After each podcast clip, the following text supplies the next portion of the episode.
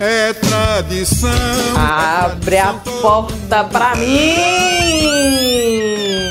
Eu sou Deise Andrade, a sua correspondente cultural, que veio aqui trazer algumas curiosidades. Primeiramente, bom dia, meu povo do bem rural!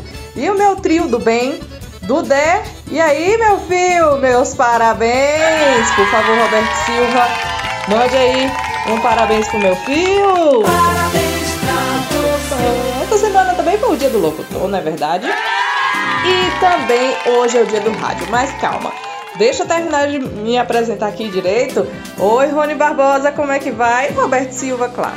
Sempre fazendo aí a nossa festança. Mil felicidades, parabéns pra você. Bem, dessa vez eu vim trazer a curiosidade, porque no dia 25 de setembro, meus filhos, é dia de quem?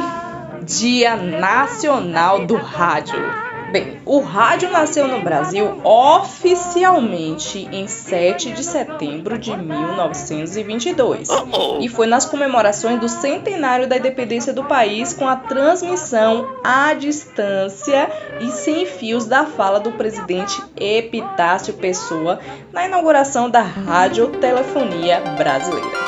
Então, Roquete Pinto, um médico que pesquisava radioeletricidade para fins filosóficos, acompanhava tudo e, entusiasmado com as transmissões, convenceu a Academia Brasileira de Ciências a patrocinar a criação da Rádio Sociedade do Rio de Janeiro, que viria a ser a PRA2.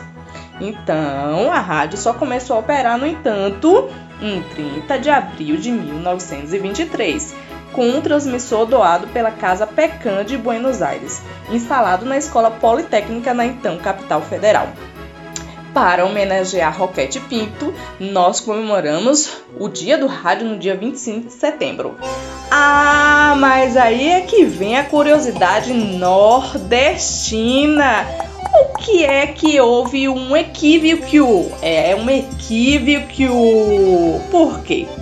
O paraibano Epitácio Pessoa, nos últimos dias do seu mandato, em 7 de setembro de 1922, anunciou o início da radiodifusão no Brasil. Para aquele anúncio se tornar lei, houve apenas uma única medida depois da festiva transmissão direta durante a exposição do centenário da independência com a presença do rei da Bélgica.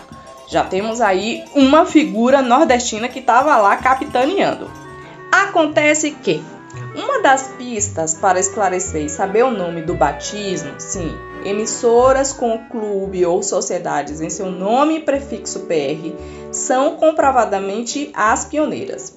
É o caso da Rádio Sociedade do Rio de Janeiro, a PRA2, não é isso?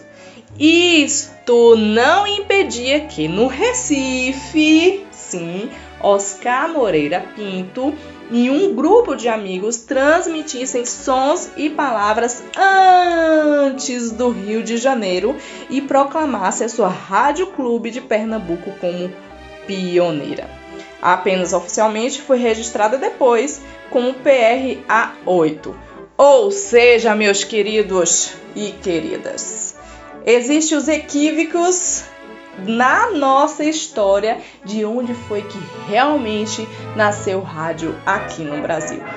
Ah, mas como isso dá pano para manga, perna pra caçamba, e ainda a gente não sabe de fato porque existem registros históricos, mas não comprovados. Eu vou ficar por aqui porque senão vou fazer um processo investigativo.